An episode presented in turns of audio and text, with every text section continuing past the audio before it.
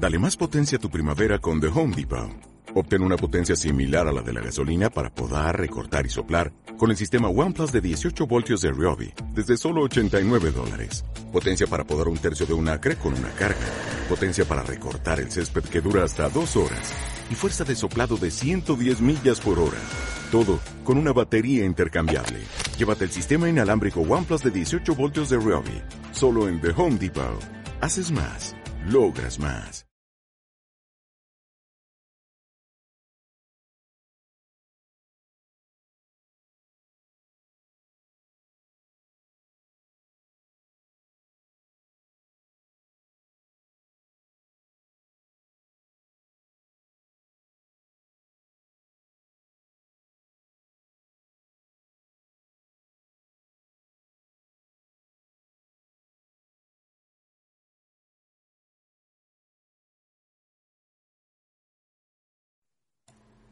Muy buenas noches, pues escuchas. Es lunes para platicar del hermoso mundo de los videojuegos.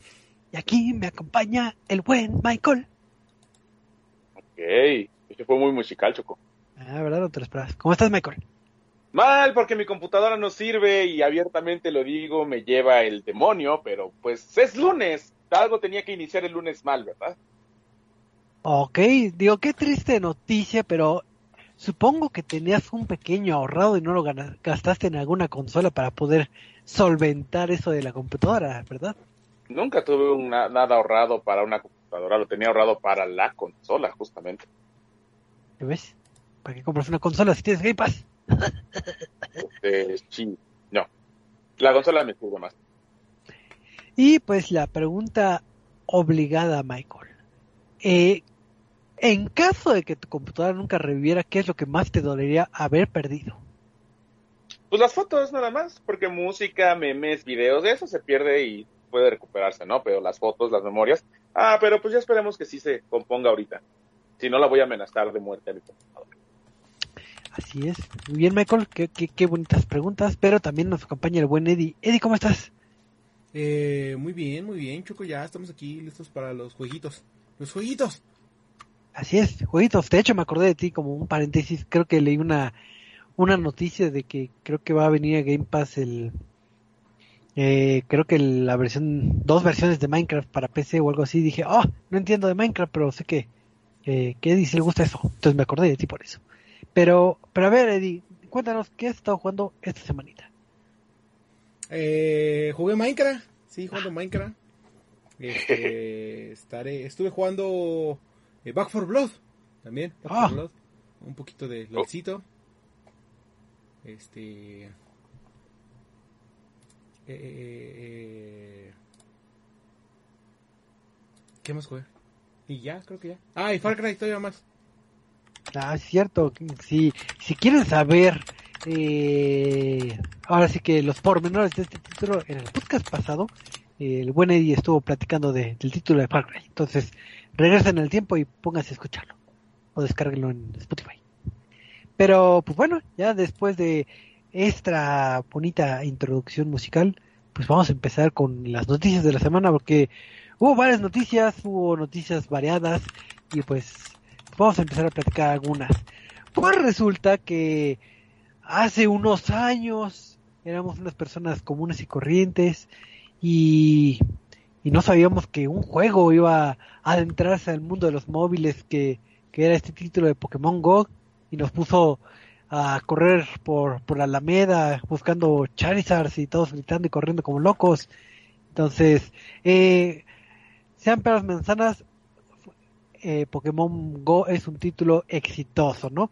Pero eh, hay que recordar que muchos títulos tienen o muchos juegos tienen lo que es un periodo de vida, de que no sabemos cuántos años más nos puedan eh, eh, seguir brindando la calidad. Y principalmente en el caso de Pokémon Go de que pues va a llegar un momento en que se van a acabar los Pokémones y, y que nos van a ofrecer aparte de skins y gorritos.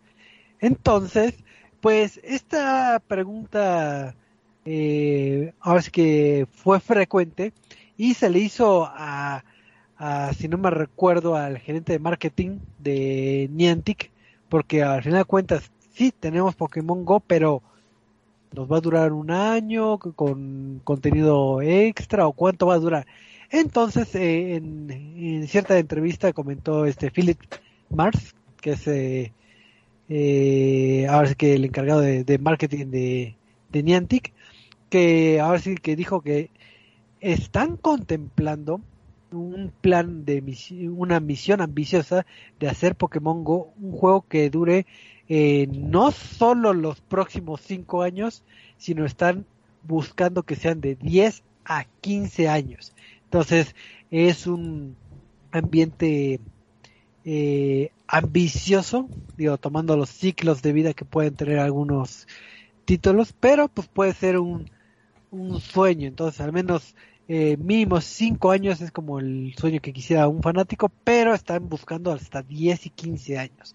Entonces, eh, pues ahora sí que ellos tienen la vara muy alta de hasta dónde quieren llegar, pero la pregunta obligada para el panel de especialistas que nos acompañan es, ¿ustedes creen que Pokémon, Pokémon Go llega a durar tantos años o se va a ir mermando y ya en cinco años lo vamos a, a empezar a tener en el olvido? Así que no sé si haya un, un amante Pokémoníaco por aquí en el panel. No, no, no. Eh, no, no, a nadie le gusta Pokémon. Este, no es cierto. Eh, vaya, 15 años suena muy bonito y, tampoco suena descabellado. Eh, considerando que, por ejemplo, este. Este Destiny también habría plantado un, un, soporte para 10 años. Y el próximo año, en febrero, van a sacar su siguiente expansión. Y ya lleva vaya, desde Destiny 1, si quieren contar lo que lanzó en 2014, eh, 2015. Destiny 2 lleva eh, otros 4 años. ¿Cuánto salió Destiny 2? 5 años. Y, va muy bien, es el mismo juego, solo han lanzado actualizaciones, entonces, este... Eh, creo que considerando lo que es Pokémon, 15 años suena plausible. Sí, ahora sí que es un periodo de vida bastante largo para, para el juego común. En el ámbito de Pokémon, afortunadamente las personas de Niantic han sabido cómo mantenerlo vivo. Si bien el furor fueron los primeros años, eh, le han estado metiendo contenido y contenido eh, eh, atractivo, ¿no? Ya llámese misiones de, con, no sé, contra el equipo Rocket o, o que recojas ropita o que los shinies, etcétera, en donde eh, si bien el fuerte es obviamente los, los Pokémones, pero pues, con estos contenidos adicionales de misiones y etcétera que puedas hacer, pues puede eh, darle longevidad al título. Y principalmente porque la franquicia de Pokémon como tal eh, muchas veces va casado de que ah si hay una película vamos a hacer un contenido o una actualización acorde a la película. O sale un nuevo título vamos a sacarlo acorde a este título. Entonces puede darle esas actualizaciones un plus al juego. Creo que eh, sí puede tener ese periodo de vida no sé qué tanto aguante la gente eh, que 15 años jugando a Pokémon Go, que puede ser que apenas unos se integren o se reintegren con alguna actualización, pero plan ambicioso, sí, pero que se pueda realizar, también lo creemos. Entonces, ahora sí que cuando hagamos este eh, programa ahí en el 2000, que es 2036, ya lo veremos, ya estamos hablando, ya todos barbudos así, ya estamos platicando si se cumplió la profecía o no. Entonces, pues ahí está. Si que tenían incertidumbre de que si les iban a quitar o no su, su Pokémon Go, pues eh, ahora sí que hay mucho de Pokémon Go para los fanáticos. Pero pues vamos a pasar a, a otra noticia porque creo que eh, es una semana o ha sido unas semanas eh, asiduas de hablar de Metroid. Entonces, vamos a hablar un poquito de Metroid. ¿Quién va a hablar ahorita? Michael. Yo, ¿qué crees justamente? Y es que Ahora no tenemos chismecito de Call of Duty ni de Activision porque pues ya ves que tuvimos muy álgidos en esas semanas con alguno que otro escándalo que han sido bastante fuertes y que sigue sin solución. Y ahora es el turno de justamente Metroid Dread, que, pues como saben, tuvo una semana justamente bien de, lanzamiento, buen recibimiento, buenas esteñas, eh, mucha gente se ha sentido feliz, pues así literal como el meme, feliz, diciendo que es un grandioso juego, pero eh, siempre va a llegar acompañado de una que otra queja por parte de los desarrolladores, sobre todo por aquellos que fueron sacados del proyecto. ¿Cómo es eso?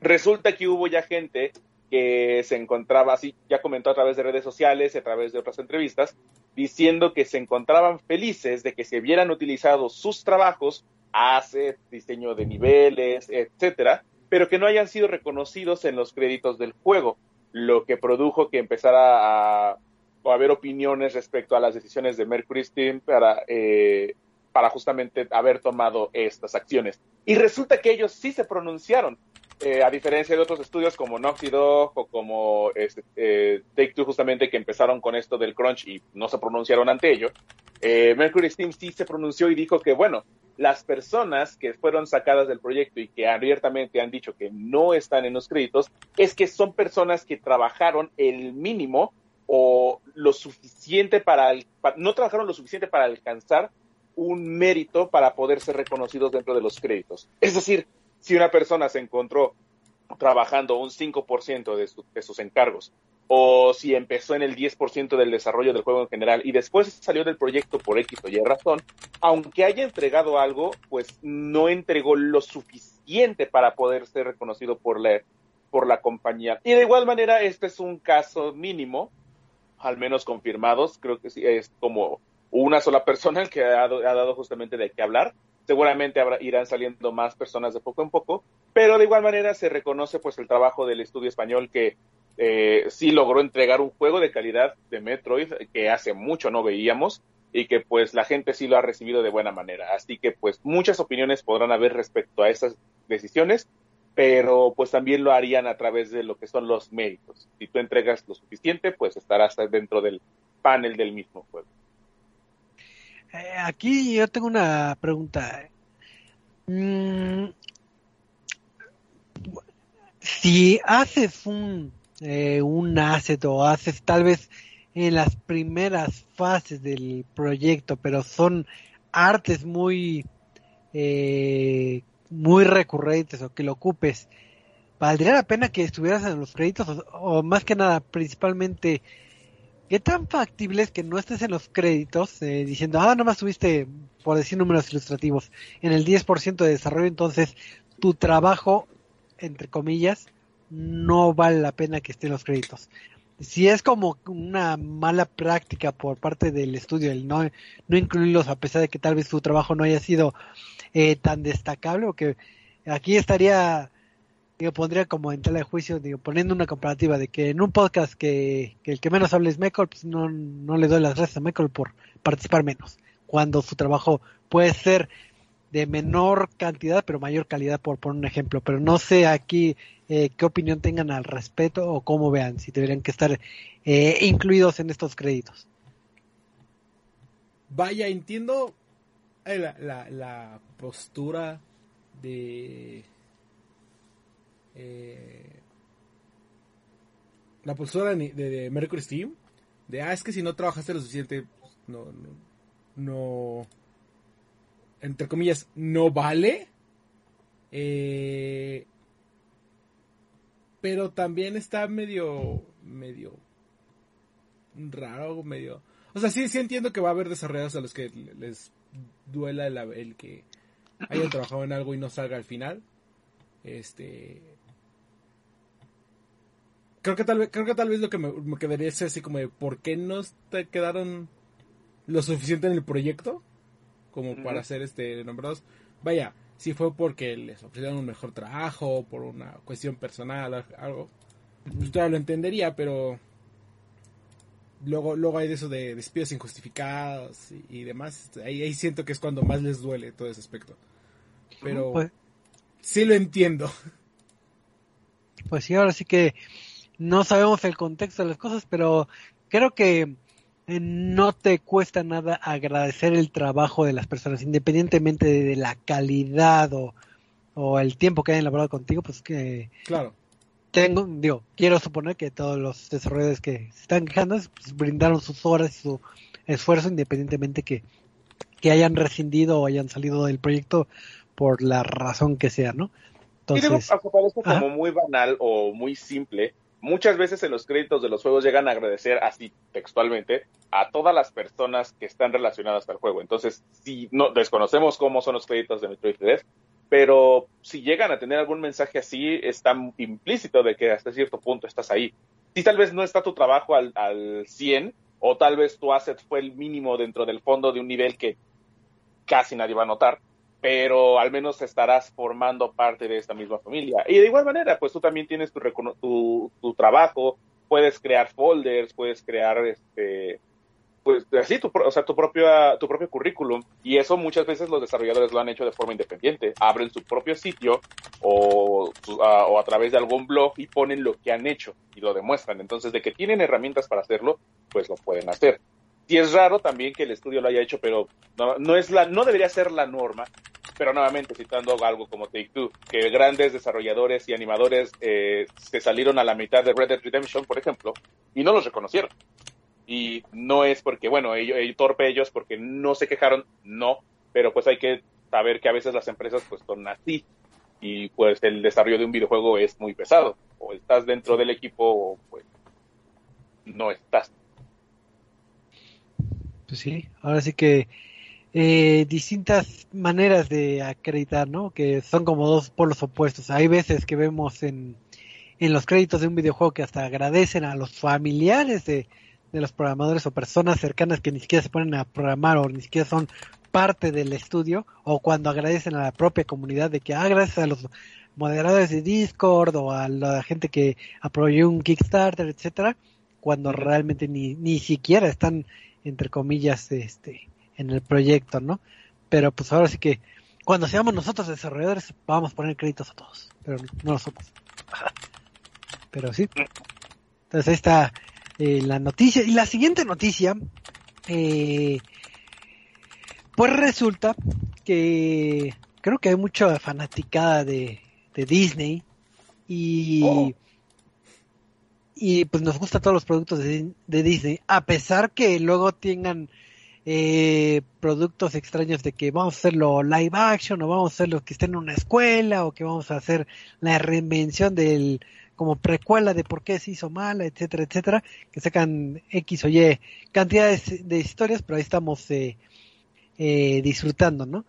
Pues resulta que en un evento que se dio allá en Asia, eh, Disney anunció lo que vendría siendo Disney Twisted Wonderland, que es una serie animada de que va a emitirse en algún momento de la vida en Disney Plus y que está de la mano de Aniplex, que pues ya saben que es un buen estudio de, de animación, pero si dicen o no saben qué es esto de de, de Disney Twisted Wonderland, eh, es de un proyecto que salió, si no mal recuerdo, en un videojuego que salió en este año que este eh, que salió en videojuegos, pero que está enfocado en, en cambiar el enfoque de los villanos de, de las franquicias queridas de Disney.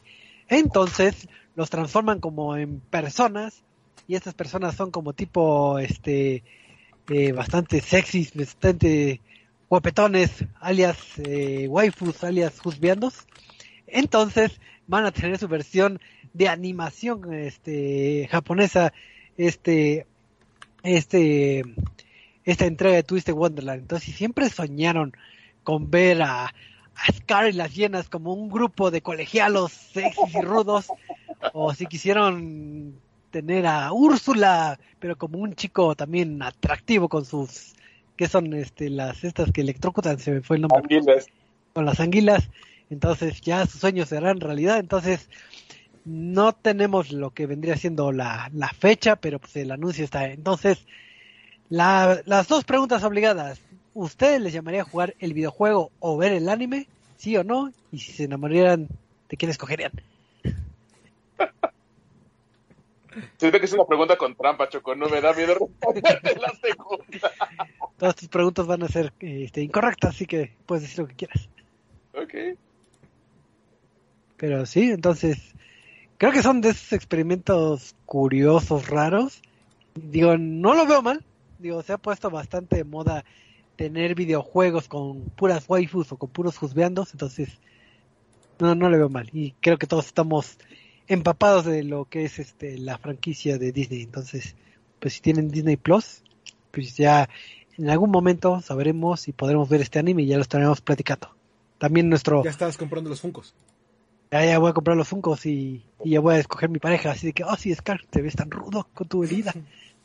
Entonces, pues sí, ahí está la noticia este curiosa de, de la semana.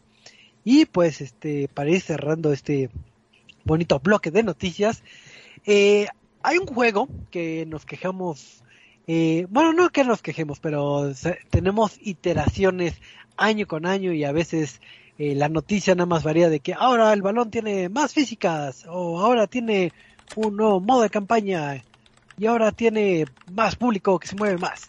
Y estamos hablando de este título conocido y querido llamado FIFA.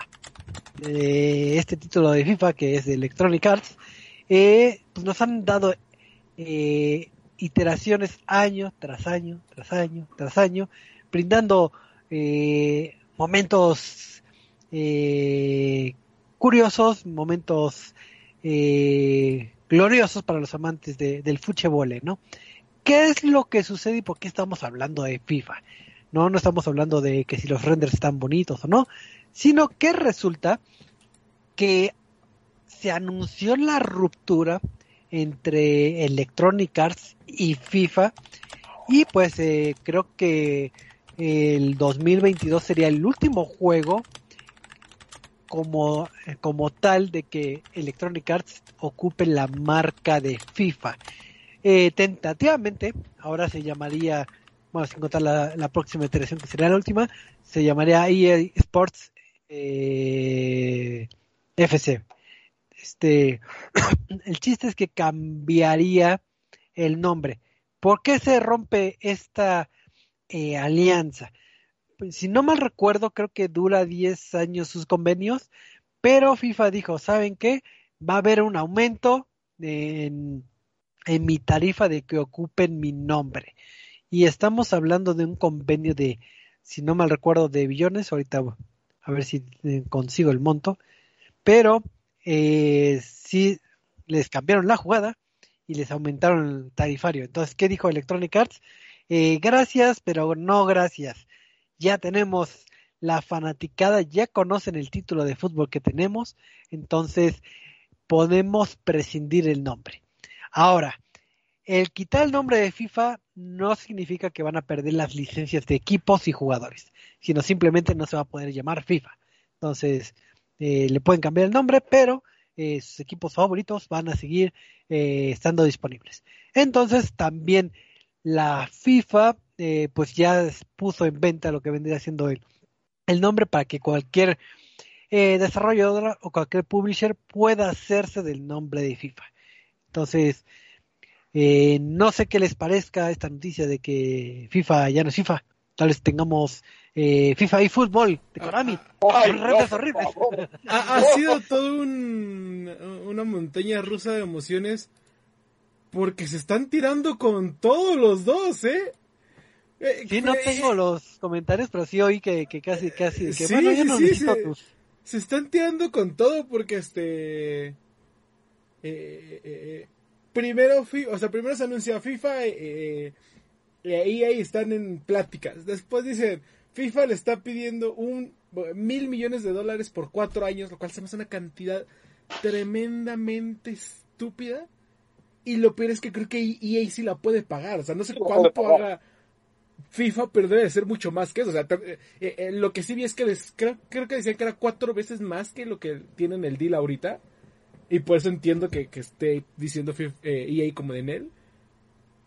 Acto seguido, EA eh, eh, dice, vamos a pegarles donde les duela, vamos a meter de una vez un trademark, trademark de EA Football FC o una madre así se llama. Este, y luego FIFA saca el comunicado de, ah, sí, pues fíjate que nosotros nos podemos llevar nuestro balón a donde nosotros queramos. Así que el juego lo puede hacer quien sea. Entonces, se están dando con todo. Pelea de billetazos. Paz, paz, paz. No quiero tus millones, sí, sí los quiero. Que me los den. Sí, entonces ahora sí que si nos quejamos de los FIFAs, pues ya no nos podemos quejar de los FIFAs, que ahora van a tener otro nombre. Ya, sí, eh, güey, justo fue lo que pensé, me quedé, güey. Ah, chale, ahora cómo les vamos a decir a los FIFAs? Vamos, vamos a evolucionar. ¿Fútbol F0? Yo creo que va a aplicar como el meme de Homero Simpson que está con la indita o algo así de que, hola, me llamo, ah, te voy a seguir diciendo FIFA. Yo creo que va, a aplicar esa incertidumbre, pero en nuestros corazones seguirá llamándose FIFA. Siempre lo veremos así. Sí, Entonces- va, a ser, va a ser raro esa transición. Pero, pero Ah, qué buena pelea se están dando. Así es, y que- creo que ya no tenemos más noticias, ¿verdad? ¿O no? ¿O hay Yo una- Sí, la noticia del momento, del año, de la década, del siglo. Ah, A ver. ah, caray, ¿cuál? Sora ya está en Smash. Ah, sí, Sora ya está en A Smash. partir de hace como media hora que empezamos el programa, Sora ya está disponible en Smash para que lo puedan utilizar como personaje y ya aparece el nombre de la marca registrada de Disney al inicio de, del juego. Pelea Ya de dice. Pues Llévate mi Sora. Pero yo tengo un Scar gua- guapo. Ay, ay, ay, ay. Eh, eh, Yo tengo entonces- dos noticias rápidas. sí, ya una- una- nota. A ver, ¿cuál fue tu nota, Michael? Ah, no, mi noticia rápida. Eh, mi laptop ya funciona. Y eso me alegra decirlo. La otra mala noticia. Retrasaron Elden Ring. El juego de Souls, que es así como cualquier otro Dark Souls, ya lo retrasaron. Va- iba a salir en enero, pero ahora va a salir en febrero y va a salir en un mes donde va a estar plagado de videojuegos a más no poder, porque tenemos Dying Light 2, Horizon Forbidden West, tenemos la expansión nueva de Destiny, tenemos de, ¿qué? The King of Fighters, y tenemos más juegos, así que va a estar plagado febrero de videojuegos para que todos puedan elegir el Sí. favorito. No, y va a ser muy, buena competencia. Va a ser muy buena Sí. competencia porque es Saints Row, es Horizon, es Saints la Row. expansión de Destiny, es este... Me está faltando uno. Ah, y es Dying Light 2 y Elden, Elden Ring. Sí, sí, Ring, sí, eso. Este, cinco juegos RPGs. Bueno, si tengo poco dinero, ¿qué voy a hacer? Y antes está el Pokémon eh, Arceus. Y después no me acuerdo qué otro juego está. Va a estar es. Como lo habíamos dicho en los programas, va a estar espantoso. Puros videojuegos buenos van a salir. Sí, sí, sí. Que, que, que bastantes juegos. Juegos tan bonitos. Así es. Pero pues vamos a dejar en la eh, esta sección, esta queridísima sección de las noticias de la semana para hablar de la reseña de la semana. Porque iba a hacer tu reseña, pero Eddie me dijo, no, no, no la hagas. Entonces ya no la voy a hacer, porque valoro mucho la opinión del buen Eduardo. Y resulta que pues estuvimos jugando eh, el título de Back for Blood, que en algún momento eh, tuvimos como el preview, creo que también estuvo en el podcast, si no mal recuerdo. Este, y ahora tenemos la versión completa, ya, ya estuvimos jugando esto de matar zombies, ya vimos como la comunidad se quejaba de que no, está muy difícil, pónganos en este una actualización para que esté más facilita y se la van a cumplir y cómo se enojaban. No entiendo cómo se quejan de eso. Es este. Es Left 4 Dead. Literalmente lo que lo hace difícil es lo bueno. Pero creo que sí está, que sí está más difícil que Left 4 Dead, creo. En, en la, la dificultad normal no. En la dificultad eh, difícil sí, pero se entiende porque, porque, Porque es difícil. necesitas este... Es que tiene dos dificultades más difíciles. La más, en, en las más difíciles sí es más, mucho más difícil. Pero se entiende porque supone que ya debes de entrar con, con tus decks personalizados. Porque ya tiene todo un aspecto muy bien hecho de, de RPG. Sí, y es de donde ya empezamos a ver eh, bien el título, principalmente todo este armado de decks que, que, que, que tiene el título, que era algo que no nos había eh, dejado entrever muy bien en, ese, en esa primera beta, porque si bien nos habían enseñado algunas tarjetas, eh, y ves todo el catálogo, es un, un universo absurdo de cantidad de cartas que, que están disponibles para que hagas tu, tu mazo de diversión. Pero, a ver, este, Eddie, ¿de, de qué va Back for Blood? ¿Qué es? es Left 4 Dead. Eh, Oh, sí, rayos. es, es Left 4 Dead. Oh, rayos. Sí. Fin de la reseña. Fin de la reseña. Eh, no, vaya, este. eh, eh, eh, al final del día es Turtle Rock. Eh, eh, entonces, es, el, es, es- es la secuela espiritual de. Eh, de, de, de, de- Left 4 Dead. Y, y- y vaya, es que es, la mejor forma de describirlo porque al final del día es un juego de cuatro, cuatro jugadores cooperativo donde tienes que derrotar a zombies eh, cumpliendo objetivos intentando llegar de un punto A a un punto B, ¿no? Eh, ¿Qué es lo que lo separa de Left 4 Dead? El, lo que te platicaba el aspecto RPG, en el cual eh, de cierta manera mete, eh, combina el, el shooter con eh, los juegos de cartas, de, juegos de construcción de, mazos, donde tienes que elegir ciertas cartas para cada que cumples como un pequeño fragmento de unos 10 minutos de juego, que es como una pequeña misión, eh, te dan una nueva carta. Y entonces puedes obtener mejoras de daño, mejoras de velocidad, mejoras de más vida, mejoras de recarga, de velocidad de recarga. Y de acuerdo, como te platicaba, a, a lo que busques lograr, eh, es, es lo que vayas a, a- De acuerdo con lo que busques, lo, lo- lo que- la, la forma en la que te vayas a acomodar con tu equipo es las cartas que, bueno, el set que vayas a, a conseguir, ¿no? Y cada que cumples misiones y cada que regresas a la base, digamos, o reinicias, cada que cumples misiones te van dando puntos para desbloquear más y más y más cartas, ¿no? Eh, Ah, entonces, es. Ah, per- perdón, por ejemplo. ¿cuál, cuál- cuál es la meta? A ver, más, más ah, chico. ¿cuál, cuál es la meta? Ah, Eh, este, Llegar al final. sobrevivir. Sí, manejan lo mismo de los eh, safe houses que, que se manejaban en Left 4 Dead.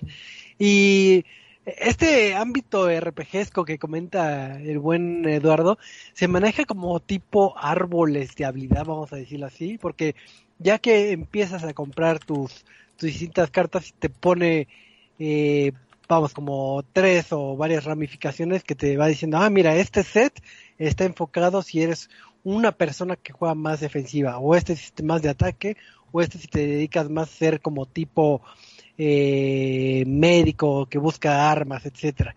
Entonces va dependiendo mucho de cómo juegues tú eh, el título de, de Left 4 Dead, que sí obviamente eh, está basado en, en la meta que es mata a todos los zombies, a todo lo que se mueva y tú sigue avanzando. Pero creo que también de las cosas que, que me agradó, de que lo hacen un poco distinto a, a, a Left 4 Dead, el detalle que tenía Left 4 Dead es de que vas de punto A a punto B eh, y en el intermedio tienes este ataques de, de hordas al activar algún mecanismo o, intentar accesar a un lado. Y llegabas a las misiones eh, finales donde era el holocausto zombie y tenías que hacer cu- cualquier situación absurda, ¿no? En este caso sí hay un poco de variedad entre misión y misión. Habrá misiones en donde tendrás que rescatar supervivientes, ¿no? Y que te van a acompañar en toda la odisea hasta que lleguen a al safe house, ¿no? Entonces ya es distinto que, ah, tengo que estar buscando en el escenario dónde está el superviviente ahí atorado y lo rescatas y ya te va a estar acompañando. O habrá momentos en donde se tornan como de que tienes que estar en un lugar a salvo y tienes que reforzar lo que vendrían siendo ventanas y puertas para evitar que estén entrando este los zombies. Entonces, eh, le da un poquito de variedad a lo que se perdió un poquito de Left 4 Dead. Left 4 Dead tenía zombies al azar, etcétera, pero pero en general no para no distaba de lo que vendría siendo eh, ir del punto A al punto B. Y pues también aquí en Back 4 Blood donde se le da variedad es con las cartas de, de corrupción o cartas de ventaja que creo que salen en, en cada en cada misión si no mal recuerdo. Ok. Sí, sí. Entonces Eh, le da ah sí, sí. Creo que, creo que honestamente me han gustado más las misiones de, de, de Back 4 Blood. A pesar de que son muy similares, tengo que destacar, eh, eh, y creo que ya la jugaste, no, no sé, eh, como que de las del segundo cacho del primer acto, la Ajá. misión donde tienes que atrincherarte en el bar.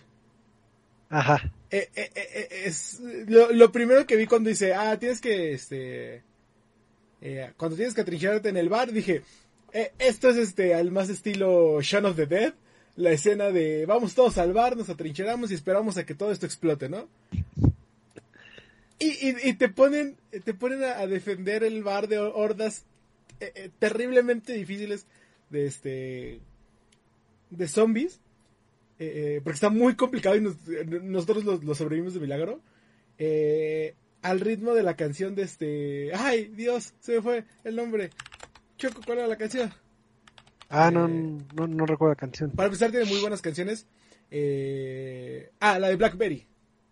La de este. Blackberry. Blackberry. Y, y, rolololón que queda para ese momento de música, a pesar de que, queda, que, hay, muchas más canciones también muy buenas, este, que, ponen Don't Stop Me Now, que ponen este, eh, Tic Tic Boom, que ponen este Ace of Space. La, la forma en la que las ponen implementadas en, las misiones se me, hace, se me hace impresionante, muy entretenido. Estaba muriendo de risa. Eh, eh, y creo que, que que Back for Blood hace muy buen trabajo para captar esa diversión que creo que, honestamente creo que ya nos faltaba. No me acuerdo un juego que eh, eh, me hiciera reír, me hiciera divertirme tanto con, otros tres amigos como lo es este Back for Blood. Y vaya, es que al final del día era Left 4 Dead hace 10 años. Este, uno de los primeros juegos eh, multijugador de Valve, lleno de mods y demás. Sí, y ahora sí que eh, el factor de diversión sigue presente, aunque también algo que heredaron de Left 4 Dead son los argumentos o los diálogos entre personajes, que puede estar, este, eh, no sé, por ejemplo, la, eh, la mamá y está, este, la hija y están discutiendo, a pesar de que están en un holocausto zombie y, que hacen sus comentarios, que varían, obviamente, entre personajes que estén eh, cerca y en la situación. Entonces hay muchos diálogos, pero la mayoría son este eh, cosas curiosas y al final de cuentas no es que sea un título realista, ¿no? Es más como un título de diversión, así como tipo Zombieland, de que mata todo, todo es divertido y, y sigue matando. Y creo que sí es un buen título. Digo, ha tenido sus quejas, lo que sí, este, que creo que era lo que me comentamos el, el podcast pasado que, que en el ámbito de single player sí se pierde mucho. Y bueno, yo en mi eh, experiencia sí tuve ciertos detalles cuando los bots controlaban, bueno, cuando la inteligencia artificial controlaba lo que vendrían siendo los otros personajes, porque si bien muchas veces sí me apoyaban y sí disparaban y hacían lo que tenían que hacer, sí había veces que se quedaban así de que, ah, estoy corriendo en la pared y ya, ya no puedo rescatarte porque estás del otro lado y yo ahí todo muerto mientras un zombie como chango se me trepó y ahí estoy medio muerto. Porque algo que me pasó en personal, que como paréntesis de la reseña, me cuesta recordar los nombres de los de los este los zombies especiales pero sí lo ubico como en Left 4 Dead de que ah ese es el, el tanque ese es el tanque entonces, pero si me dices cómo se llaman los de Back for Blood, ahí peco en, no recordar bien los nombres, pero, sí de que ah, me, está escupiendo el splitter. Ajá, el splitter.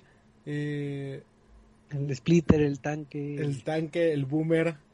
Sí, o sea, fíjate que, los escuché como dos, tres veces los nombres y me quedé como, sí, perfecto, me lo voy a aprender por tal cosa. Y, después fue como, ah, bueno, a ti te llamaré Boomer. Eso es el Boomer. Exacto. Sí, entonces eh, creo que sí le da eh, buena vida y creo que me gustó mucho el ámbito de los checkpoints y cómo se desarrollan los actos. En Left 4 Dead no me agrada, bueno, no me molestaba, pero era complicado jugar toda una campaña porque pues te la tenías que echar en una sola sentada y si lo jugabas en la mayor dificultad era de que puedes estar este horas intentando pasar todo y entonces sí era complicado y aquí puedes hacerla más como casual de que ah juego una misión este ahí le dejo y luego sigo con mi equipo y seguimos jugando y que se guardan esas eh, tarjetas o, o buffs que, que, que vas ocupando, entonces puedes dejar y reanudar el título sin mayor problema. Creo que esa es también de las de las virtudes agradables que tiene el título. Y de cosas negativas tal vez en mi apreciación personal creo que son eh, demasiadas armas demasiadas mejoras que no termino de cuajar y así de que bueno si estoy disparando a lo loco para que quiera una mira y, y ni siquiera sé qué hace y ya la armé toda mi mi arma y todo para que la vinta a lo loco y bueno quiero mejor el bate clásico ya me voy dando batazos Sí. creo que, que ese surtido como que está un poquito de más. Sí, como que, como, eh, en primera creo un problema que ha tenido casi desde siempre es este, eh, ¿cómo se llama? Este, ¿Les perdés? Left 4 Dead, ajá, exacto, es que los rifles de francotirador, que a pesar de que me gustan mucho, no son muy útiles que digamos. Y en este caso, con este, con Back 4 Blood, es algo muy similar. Ocurre algo muy similar de que los rifles de, de, de francotirador no son tan, tan eh, buenos, Ujú. pero este eh, eh, eh, eh, sigue siendo muy divertidos. Lo único que no me gusta de, de esta parte del RPG que también meten con todo lo que es las armas y eso es que no hay forma de cambiar este eh, las mejoras. De que eh, ah sí tienes un este tienes un cómo se llama un un, un- un barril que tienes en tu arma en tu primer arma y ya conseguiste una nueva arma pero le falta ese aditamiento ni modo no lo puedes quitar de tu arma y tienes que encontrar otro es como pero está bien bonito Así ese que no me lo puedo pasar aquí. No, no puedes. Perdón. Sí, creo que el apartado de armas sí tiene sus detalles, porque también otro detalle eh, que me di cuenta ya hasta muy tarde es de que, ah, pues voy a agarrar una, una arma recortada y una shotgun, pero ocupa las mismas balas, entonces pues Sí. se te acaba todas las balas y que, oh, ya no tengo, ya mejor la dejo. Entonces, ah, y aunque la tuvieras muy eh, mejorada o que fuera un, un rango alto que también se manejan estos rangos de que es de verde, este moradito a nivel de rareza, pues la vas a tener que dejar o vas a dejar, dejar algo porque nada más no, no te llenas este ahora sí que, que las manos con, con tanta con tanta armamento y mejora entonces creo que todas esas mejoras como que no se llegan a, a entender bien y a disfrutar de que bueno eh, le pongo el, el cartucho y, y pego más dos y así que bueno no sé si más dos realmente sirve cuando casi a un zombie me lo tumbo de un balazo con una recortada entonces como que no se llega a apreciar eso y como que no termina de cuajar. Como que quisieron heredar un sistema de armas robusto como tipo Destiny, pero no, no, no, no, nada tan. Sí, vaya, al final del día sigue siendo como, ah, encuentras la Scar, perfecto, ya es la mejor arma. O encuentras este eh, un rifle de asalto, ya, quédate con ese. Así es. Y sí apliqué la, la, la misma que tú comentas, de que estamos nada más con el rifle de asalto, porque pues al final cuentas vienen muchos. Y sí, tuve que dejar también mi francotirador que, así que disparo, no la atiné, ya llamé a, a la horda y de aquí a que cargo y apunto a uno ya, ya me comieron. Pero, este, sí, y pues no sé qué otra cosa adicional quieras este comentar mi buen Eddie o, o algo que quieras preguntar tú, buen Michael. Pues es que, o sea, básicamente es como un Left 4 Dead, pero vamos a hacer lo, mismo de siempre, ¿no? Left 4 Dead, pero actualizado, con gráficas y mecánicas de nueva generación. Entonces, pues sí se ve, se escucha interesante. Y lo bueno es que tiene crossplay y ahorita también hay es importante mencionarlo, está en Game Pass. Así que ya tienen Xbox, lo pueden jugar desde ahorita. Así es. Y pues, ya, creo que Eh, creo que es algo agradable tener este título, entonces eh, descárguenlo. buenos. Me, me gusta, no, no sufrió de, o por lo menos en mi Xbox no sufrió de ningún lag ni nada. Este, Sí, no, a pesar de que había mucho zombie en pantalla, en algunos momentos no tuvo frame rates, que eso sí, sí me sucedía en Left 4 Dead que de repente veía el zombie y ya de repente ni, ni, cuando había esto de, ah, la niebla llega y no ves nada. Y, creo que eso es algo también muy divertido, que, que realmente a diferencia de Left 4 Dead, como que es muy probable que todas las, todas las este, partidas que tengas vayan a ser diferente, porque puedes tener diferentes misiones. De que terminan en menos tiempo, de que tienes que recolectar las pruebas y venirlas cargando, de que la niebla y demás sí va haciendo eh, de, sí, sí va cambiando la forma en que juguemos. Sí, así es. Eh, estas cartas de corrupción o de misiones sí le dan eh, variedad adicional a la variedad que tú puedas tener en tus mazos, que, que puedes armar distintos mazos este, de cartas. Entonces lo puedes ir ajustando y como tiene este valor eh, del azar de que ah, tienes un deck de hasta, si no me recuerdo, 15 cartas, este, pero te mostramos 5 al azar, tú agarra la que tú quieras. Sí. Entonces, eh, pues ahora sí que la, la, que más desees puede ser que nunca salga. Entonces, eh, si es un título divertido, ahora sí que sí se los... Muy divertido. Se, se los recomiendo. Si les gustó Left 4 Dead, obviamente deberían que comprarlo sí o sí. Si no jugaron nunca Left 4 Dead, pero quieren un buen título de zombies, también se los recomendamos.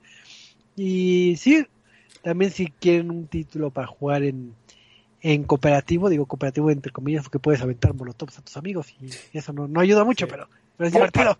Creo que ese es, digamos, el único apartado que no me agrada del todo, que casi casi te fuerza a esperar a que busque jugadores hasta que dice al punto como, ya, está bien, aviéntate solo con tu equipo, porque por ejemplo llegué a jugar con tres personas nada más, bueno, o sea, en total éramos tres, eh, y decía como, ah, sí, buscando a un jugador más, y se quedaba ahí como cinco minutos al punto que decía, ya, jueguen ustedes solos. Sí, sí puede tardar, debería quedarte como la opción de que quieres jugar con bots o quieres buscar. Ya, ya tú ves que cuál es la mejor opción. Eh, hablando de los bots, creo que también la, mejor cambio que hicieron de Left 4 Dead aquí es que si te mueres, si uno de tus jugadores se muere y hay un bot, puede tomar el control del bot. No sé si ah, te diste cuenta. Sí, sí me pasó cuando me morí extrañamente y salí volando y me caí al agua. y pero sí, ahora sí que eh, creo que sí hay variedad y, y que los niveles no se sienten lineales. También eso me, me agradó que, que sí te hacen dar varias vueltas. Entonces, pues ahí está. Ya tienen el título de, de Back for Blood. Y aunque los desarrolladores se enojen de que Kentucky Fried Chicken les diga Left 4 Dead. Pero este, pues ahora sí que eh, si tienen la oportunidad, si jueguen, eh, jueguenlo, está bastante entretenido y pues ahora sí que ahorita que acabemos jugamos. Entonces, pues esta fue la, la, la reseña de esta semana y vamos a pasar al bonito tema random. Este, porque hubo una noticia, digo, Nintendo eh, comúnmente da muchas noticias, hace eventos, hace Tarex, lo que quieran y saca de bombas, así que bueno, ten, ahí, está la noticia y creo que de 19 de cada 20 noticias son bastante buenas noticias de Nintendo, pero eh, creo que hizo un anuncio que sí desató un poquito de polémica sobre su sistema de de lo que vendría siendo su servicio online. Entonces, a, ver, ¿cuál fue el anuncio? A ver, ilústreme un poquito. Eh, vaya, la semana pasada habíamos hablado eh, sobre los lanzamientos que iba a tener Nintendo, de que anunció eh, el, ¿cómo se llama este? Metroid Dread que iba a salir la semana pasada, de que los este, controles, de que principalmente uno que nos sorprendió más que todo fue el anuncio de la expansión como tal de su servicio de suscripción online, eh, con el cual estarían agregando eh, soporte, o bueno, no, soporte, con el cual estarían dando a los jugadores la posibilidad de jugar títulos de eh, Nintendo, Nintendo 64 y de Sega Genesis, creo que es. Ajá. Sega Genesis. Este, la sorpresa es que si bien Nintendo Switch Online, digamos, es como obligatorio si quieres jugar en línea y, eh, y te da juegos de la NES eh, y de la Super NES, creo que también ya. lo que nos tomó a todos por sorpresa es Nintendo diciendo, ¿sabes qué? ¿Quieres este, jugar Nintendo 64 en Nintendo Genesis? Tienes que pagar más dinero. Y uno dirá así como, bueno, pues que son 10 dólares extra la suscripción. Eh, la verdad es que no, literalmente duplicó el precio de la, suscripción. Vaya, si tú quieres pagar por un año de suscripción eh, eh, por persona, creo que está en mil pesos. Y si le quieres agregar, no es cierto, está, el, familiar está en mil pesos. Y si le quieres agregar los juegos de Nintendo 64 y Sega Genesis, se va a 1800, este, 1900 pesos. Lo cual sacó a todos de onda y todos, este, empezaron a pegar el, el grito en el cielo. Ahora sí que es, eh, principalmente empezaron a, a, dar el grito en el cielo que dices, uno pensaría de que, bueno, estamos acostumbrados a que poniéndolo en ámbito de videojuegos es de que me venden el juego base que son mil pesos y la expansión como 300, 400 pesos, que es un añadido, ¿no? Y aquí es de que como que pagaras que dos suscripciones. Estamos hablando de que el paquete familiar está en 1900 y, e individual en 1200 ya con la expansión. Cuando te dan lo que, si no mal recuerdo, creo que es el DLC también ratito de Animal Crossing, lo tengas o no, este, te, te, te, lo dan. Te, lo agregan el DLC gratuito. Bueno, el DLC de paga, pero te lo dan gratuito. Y ahora sí que el precio de de 1900 en el caso del familiar o de 1200 del individual, creo que sí está un poco alto tomando en cuenta todo lo que te dan. Porque si no mal recuerdo, eh, con el Nintendo Switch Online no tenemos un sistema de comunicación para que juegues bien bien con, con tus amigos. Creo que la gente prefiere montarse en su disco o hablando en celular para, para, para convivir, que son cosas que tendría que estar bien este cimentado en su en sus servidores. Y te dan un, una expansión que no es del todo innovadora. Estamos hablando, por ejemplo, eh, los títulos de Sega Genesis eh, son los títulos viejos que nos hemos ido zumbando en otras consolas. O le hemos jugado en, en relanzamientos Así de que, ah, sí, claro, voy a comprarme la expansión para jugar a Golden Axe, de, este tipo de títulos. Digo, no, no, no sé si está Golden Axe, pero, pero ahorita veo cuáles están. Ah, sí, está Golden Axe. Sí, sí Entonces, eh, o para jugar el, el título super complicado de Echo de Dolphin. Entonces, eh, creo que eh, estos títulos se apelaría a la gente de antaño, pero no son las joyas o, los diferenciadores que digas no los puedo disfrutar en ningún otro lado y tengo que comprarlos sí o sí. Entonces, por ese lado, como que sí queda un poquito eh, corto el catálogo de, de Sega, ¿no? Digo, sí, por, eso veníamos hablando de, de, la semana pasada precisamente de los ports y de la importancia de dar los juegos a, a los fanáticos para que tengan la oportunidad de comprarlos. Creo que creo, creo que fuimos aves de mal agora diciendo, sí, ustedes vendan, nosotros lo compramos. Porque al final, eh, vaya, son creo que 20 dólares. Este, sí, porque una, individual te cuesta 20 dólares al año. Y con la expansión este y los juegos de 64 y Sega Genesis, eh, se va a 50 años, a 50 dólares al año. Este. Eh, siendo el doble. Este. Eh, entre comillas, se va bien por el, el, DLC de Animal Crossing porque se supone que cuesta como 25 eh, dólares el puro DLC. pero siento que es demasiado por, por juegos que ni siquiera eres tu dueño. Y vaya, se compara con los precios de, de, por ejemplo, de, ya de las de las suscripciones de PlayStation y Microsoft, digo, creo que también están alrededor de mil pesos, mil doscientos pesos la suscripción de Microsoft. Eh, el puro Xbox Live Gold. Eh, sé que las demás suscripciones de Game Pass y todas demás están más caras.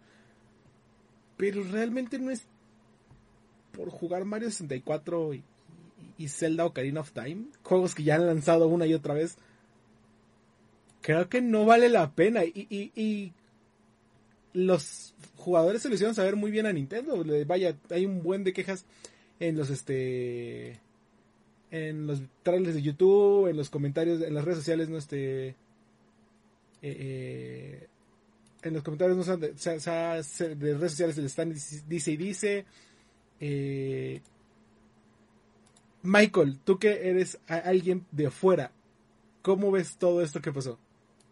Pues estaba hablando igual con este Roy de VG justamente y el mismo día me dijo, pues es que por un lado sí se entiende que es un precio elevado y sí lo es, pero luego piensas en el paquete familiar que se incluye ocho personas y repartido un plan familiar en ocho personas al año, pues no está tan mal. O sea, creo que a muchas personas no les hizo mucho sentido ese precio de 1.900 pesos, pero es que también creo que incluso dentro de ese modelo de negocio, Nintendo te está diciendo, pues es que lo mejor sería que te, juegues con amigos. Que tengas amigos. Siempre su modelo ha sido de sea amistoso con todos y juega y diviértete con todos. Entonces, eh, muchos llegaron a decir, es que es muy difícil conseguir a ocho personas que jueguen Switch. Pues no sé, yo creo que no es tan difícil eh, a comparación de lo que sería nada más pagar que justamente que uno pague 1.200 pesos. Es más fácil poder conseguir ocho, personas. Y sobre todo que entre nosotros nos conocemos entre diversos medios, ah, o, ya, o incluso personas que no están dentro del medio, pero que sí conocemos están dentro de eso. Entonces, considero que sí es un precio elevado y está bien que la gente sí esté dando su opinión de que no es, no es, no, no es un precio adecuado. Pero no sé si ahí Nintendo llegue a dar vuelta atrás. Y recordemos que también eso pasó hace poco con lo de Ryzen, que decían es que me estás cobrando de más por la copia de PlayStation 5 y yo quiero nada más que me lo des gratis. Y pasó también hace poco con Xbox Live, que habían dicho vamos a incrementar el precio de Xbox Live que jamás se había incrementado.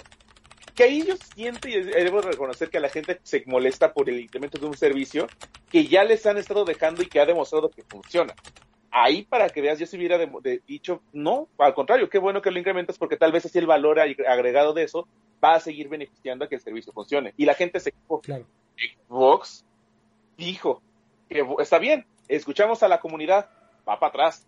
Y eso casi lo dijo en los primeros tres, cuatro días desde que se anunció eso. Y Nintendo ahorita no se ha pronunciado para nada. Porque desde el momento de que se anunció, ardió todo. Sí, más que siguen los rumores de que Nintendo bajará el precio de, eh, eh, eh de, que Xbox bajará el precio de las del Game Pass. Eh, ya llevan un mes creo diciendo que Xbox sigue siendo de no, no, ¿cómo creen? Pero siguen los rumores de que Xbox está planteando bajar el precio del Game Pass principalmente porque quieren dejar de cobrar el Xbox Live Gold. Y, tal vez, o sea, otra vez, sí, dos mil pesos entre ocho, pero no se, me, no se me hace caro porque vaya, yo, yo con unos amigos lo tenemos todos y son mil pesos al año, es como ten 100 pesos, 120 pesos. Este. Y al final el día está diseñado para eso, ¿sí? No es como, digamos, los, los workarounds que tenemos para Xbox y PlayStation 4 de, ah, es que eh, si yo te presto mi cuenta y tú la tienes como principal, eh, tú puedes tener mi, mi Xbox Live, y, digamos, Nintendo sí dice, güey, júntate y, y, paguen todos. Este, hagan una vaquita. Hagan la vaquita. ¿Está bien? Eh, pero al final estamos hablando de, de un incremento de casi el doble de, costo. Que creo que es la razón por la que muchos pegamos el grito en el cielo. y, por juegos, vaya, tal vez si me dices, eh, en un año te voy a agregar juegos de GameCube o de... Sí, que sí, el 64 GameCube. Este, de GameCube y en algún momento de Wii con la misma suscripción. Eh, todavía lo pienso, ¿no? Pero vaya, son juegos de 64 que ya nos ha vendido Nintendo y que ya tengo. Este Ocarina of Time lo tenemos en 3DS como en tres versiones diferentes. Este. Eh, Mario Kart también lo vendieron a través de la. ¿Cómo se llama? De la Virtual Machine. Este. Star Fox 64. Ni siquiera nos quieren dar de vuelta en el Nintendo Switch este Star Fox Zero, no creo que se llama. Mario Tennis, pues ya está la nueva versión, ¿no? Super Mario 64 lo acabamos de comprar con la con, la, edición de la edición de, aniversario. Este, ¿qué más habían dicho? Banjo Kazooie, tenemos el Rare Replay, que es gratis en Game Pass. O sea, no es gratis, pero pues vaya, en, Game Pass está Rare Replay. este, sí está Banjo Kazooie en Red Replay, ¿no? Sí, en Rare Replay sí está eh, todos los títulos de Banjo Kazooie. Eh, Majora's Mask también, este, eh, eh, hay como dos, tres versiones de Nintendo 3DS.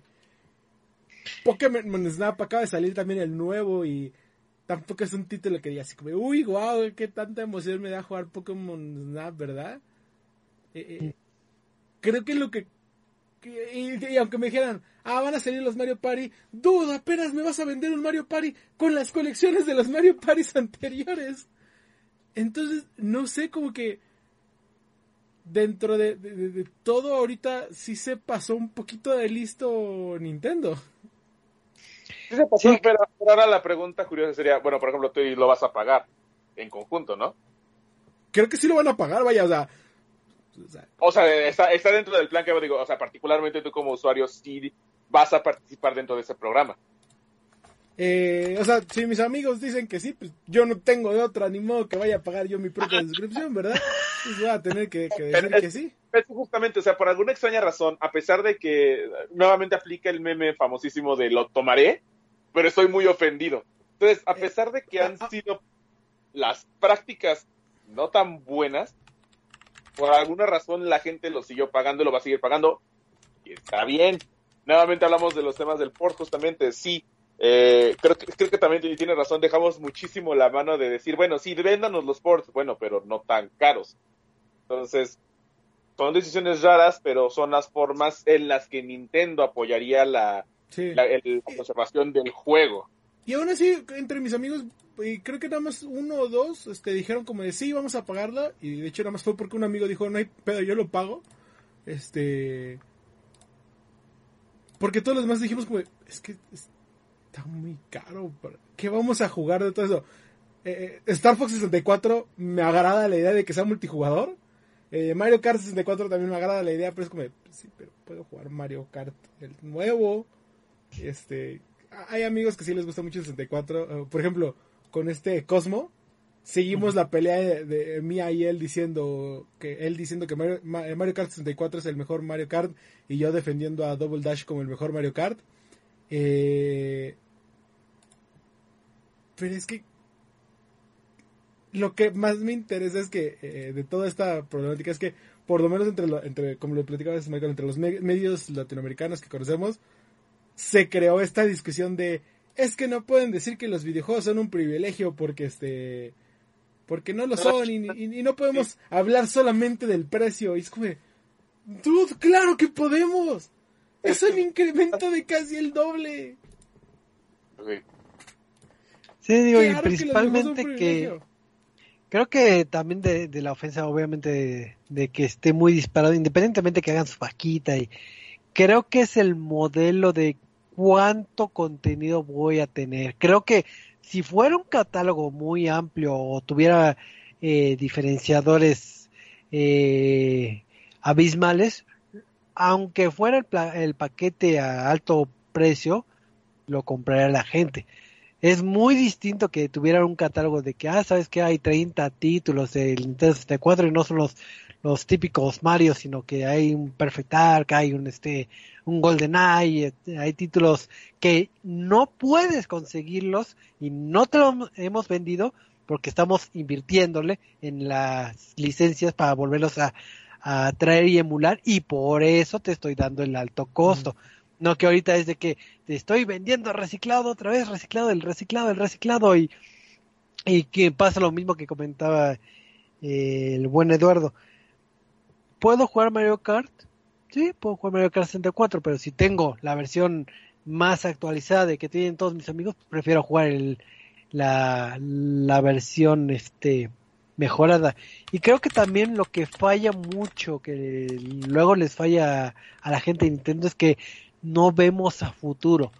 Si dijeran, ah, vamos a rotar los juegos, o ah, se van a agregar eh, cinco juegos al mes, o ah, va a pasar eso, ya lo vas viendo eventualmente y dices, ah, bueno, eh, a seis meses voy a tener un catálogo de 80 juegos, le pago 10 dólares a, a cada juego y se paga la, la, la licencia, digo, la, la suscripción si quisieras verlo. Justo ahorita estabas mencionando esa parte que me recordó que está pasando lo mismo, por ejemplo, con PlayStation. cuando se anunció lo del Play 5, mostraron lo de la PlayStation Plus Collection. 20 juegos que van incluidos dentro del programa del Play 5.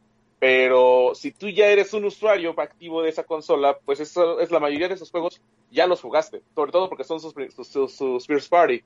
Y a la fecha no tenemos noticia de si el programa va a seguir, si va a rotar los juegos, si va a expandir otros juegos, o sea, no tenemos nada de noticia y de igual manera da, da miedo, preocupa de que Nintendo haga exactamente lo mismo, porque no, soy yo, no recuerdo que dijeran que iban a añadir más juegos. Porque dijeron que iban a anunciar más que, pero sí, sí van a añadir, o sea, vaya, ahorita hay tres juegos y anunciaron que van a llegar más juegos, eh, pero no especificaron que van a lanzar más juegos. Seguramente sí, pero pues tampoco es como de que, que valga la pena que me vaya a traer ahí un mosquito y no lo puedo atrapar desde hace rato. Este... un power up. Eh, es que sería una joya si Nintendo empezara a ofertar juegos que no son los Marios, los Mario Kart. Porque si me van a dar, este, sí, el catálogo de, que combinen, no sé, ya yendo sueño giro en Nintendo y Wii y todos, y te voy a mandar ocho Mario Karts, cual que tú quieras. Pero así como que, eh, te vas a casar con uno, con dos, pero no, no va a ser gran diferenciador. Creo que incluso habíamos visto que era el Chrono Trigger el que iba a estar, ¿no? Eh, no, no, es el Chrono Trigger, es el. ¿Cómo se llama el otro juego? Eh, Final Fantasy. No, no está Modern, debería que estar Modern. Eso sí. ¿No, ¿No había una continuación de Chrono Trigger? Ah, el Chrono Cross. Ah, creo que es Chrono Cross el que va a estar, ¿no? ¿Dónde? En, en el online. Eh, no creo. ¿No? ¿O, dónde va a salir Chrono Cross? vas a jugar con mis sentimientos. ¿No fue reciente de los anuncios de Square, justamente? Ah, puede ser. No me acuerdo, pero. Este. No sé qué. Ha de rumor, pero. Son rumores, son rumores. Algo bien dicho de Chrono Cross o de Chrono Trigger. Pero sí, ahora sí que el punto eh, principal que veo de del detalle es que no sabemos a dónde vaya y podrían invertir en hacerlo más robusto el sistema de, de Switch Online, porque creo que eh, sigue teniendo desconexiones. Creo que esta semana salió una noticia de que en un torneo se, se desconectó el Smash y que luego no hay comunicaciones. Entonces, podrían pulir eh, sus servidores para dar un mejor servicio y principalmente que nos digan qué onda. Es, digo, no, no me gusta comparar, pero por ejemplo, en el caso de, Game Pass, cada 15 días me bombardean con pinche anuncio de que, ah, mira, te voy a quitar este juego, pero te voy a poner este. Aunque sean juegos que ni me interesan, ni me gustan, ni los voy a jugar, pero me avisan. Ya pongo mi alerta de que, ah, mira, me van a mandar este juego que ni lo voy a jugar. Que lo estoy pagando y ni lo voy a jugar. Y en el caso de Nintendo, no creo que eh, avisen con tanta antelación o que haya tanto movimiento o rotación en su catálogo. Entonces, a mi gusto personal sí se me hace eh, un servicio caro, independientemente que adquieras el familiar, que si lo quieres ver así, puedes comprar un coche gastando 15 pesos de diarios y no te duele, pero al final de cuentas no deja de ser un monto alto para lo que recibes. Entonces creo que sí, eh, no se me hizo un movimiento tan acertado de Nintendo y por algo le está lloviendo las quejas, pero no sé cuáles son sus sus eh, opiniones este ya finales para ir cerrando este bonito tema. Eh, no lo vale. creo, que realmente no lo vale esta nueva suscripción. Eh, eh, Nintendo no ha llegado al punto en el que eh, valga la pena su suscripción. Y digo, es, es una suscripción muy barata. Lo platicamos. Este.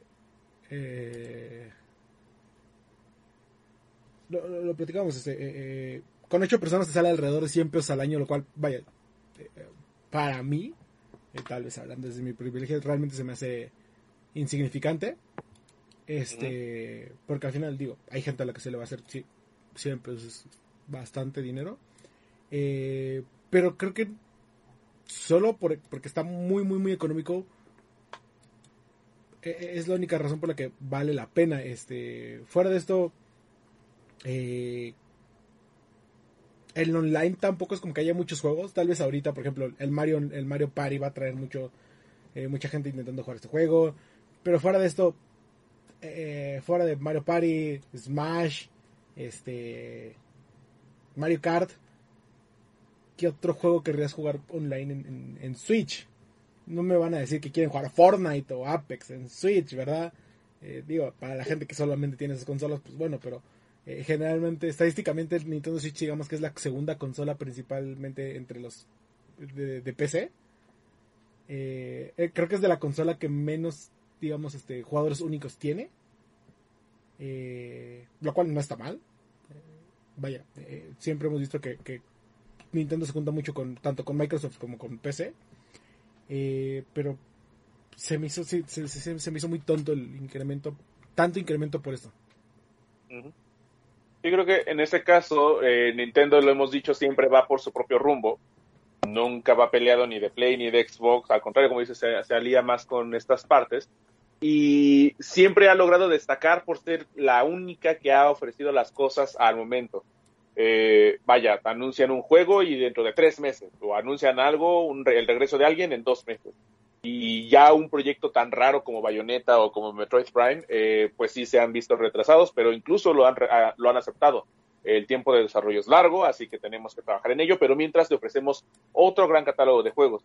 Pero cuando se trata de intentar entrar en este servicio online que se ha vuelto una tendencia, el juego como servicio, no han logrado entrar completamente por X o Y razón pensando que, pues sí, justamente el, el efecto de la nostalgia va a, va acaparar al jugador. Pero cuando ya le ofreciste tantas veces el mismo juego y el mismo comprador ya lo tiene tantas veces, véase el caso de Resident Evil 4, por ejemplo, ya no lo quieres, ya no quieres que te entreguen eso, quieres que te entreguen otra cosa. Y desafortunadamente vuelvo con lo del meme, muchos van a llegar a decir, pues sí, lo voy a aceptar, pero estoy muy ofendidísimo. Y al final es lo que Nintendo está segura. Sí sería importante también que declaren algo respecto a ello y esperemos que lleguen a replantearse alguna estrategia, porque entonces va a dar muchísimo de qué hablar. Y tendremos pues ambas partes, aquellos que pensaron con la cartera no comprándolo y aquellos que dijeron, bueno, sí lo voy a pagar, pero no me gusta que me estén cobrando por esto. La solución era muy fácil, no lo pagues, pero lo van a estar pagando. Así que pues esperemos que esas políticas cambien también. Lo hemos visto con Play, lo hemos visto con Xbox. Ah, puede que funcione con Nintendo. Así es, y eh, qué mejor consejo que el que acaba de dar Michael.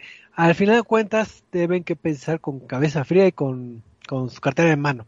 Y si quieren o no adquirirlo, pues ya saben como eh, los contras y los pros que tiene, ¿no? Si se les hace injusto el precio, piensan que el catálogo no, no lo vale, etcétera, pues ahora sí, tan amigos como siempre, no lo compren, de seguro ya tienen alguno de esos títulos en, en sus consolas o ports o demás, entonces jueguenlo en su consola favorita.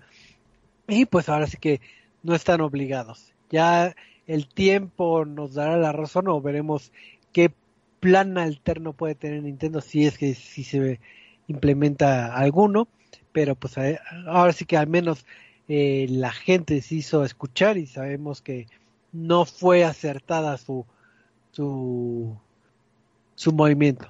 Digo, tenemos ahora en Smash, pero pero no fue acertado su movimiento. Así que pues eh, ya con esto cerramos lo que vendría siendo este programita. Michael, anuncios parroquiales y despedidas. Este, actualicen sus Warzones, aquellos fans de Call of Duty que todavía siguen apoyando a esta mala empresa. Este, tenemos evento de Halloween y ya va a empezar a partir de mañana, así que vamos a estar ahí en un evento nocturno de Warzone, así para que todos empiecen a jugar ahí, se va poner bien chido. Los jumpscares van a estar bien chidos. Recuerden que estamos en Twitter y en nuestro sitio oficial, arroba resetmx y resetmx.reviews para que puedan ver toda esta información, reseñas, noticias y muchísimo Así es, muchísimas gracias, Michael. Eddie, no sé si va a hacer algo el jueves, yo creo que, que sí, ¿no? Eh, sí, ya saben que los juegos a las 8 de la noche, Sentinela, eh, todos los, para hablar de deportes electrónicos. Eh, ya, este- ya ven- venimos las fases finales, tenemos que hablar de, de International, ya terminó el International 10 con grandes sorpresas que tuvimos. Viene este los- el cierre de Worlds 2021. viene eh, el cierre de, vamos a prepararnos para CSGO, Valorant, mucho, mucho, mucho, mucho más, así que no se lo pierdan. Así es, muchísimas gracias Eddie y muchas gracias a todos los que nos escucharon en vivo y recalentado a través de Spotify, YouTube, eh, iBox y demás. Entonces, recuerden que todos los lunes a las nueve y media grabamos este bonito programita aquí en horario de la Ciudad de México. Así que, pues nos estamos despidiendo, pero nos vemos la próxima semana. Así que nos vemos. Bye bye. Bye bye. Cuídense, bocas y todo. Bye. Bye.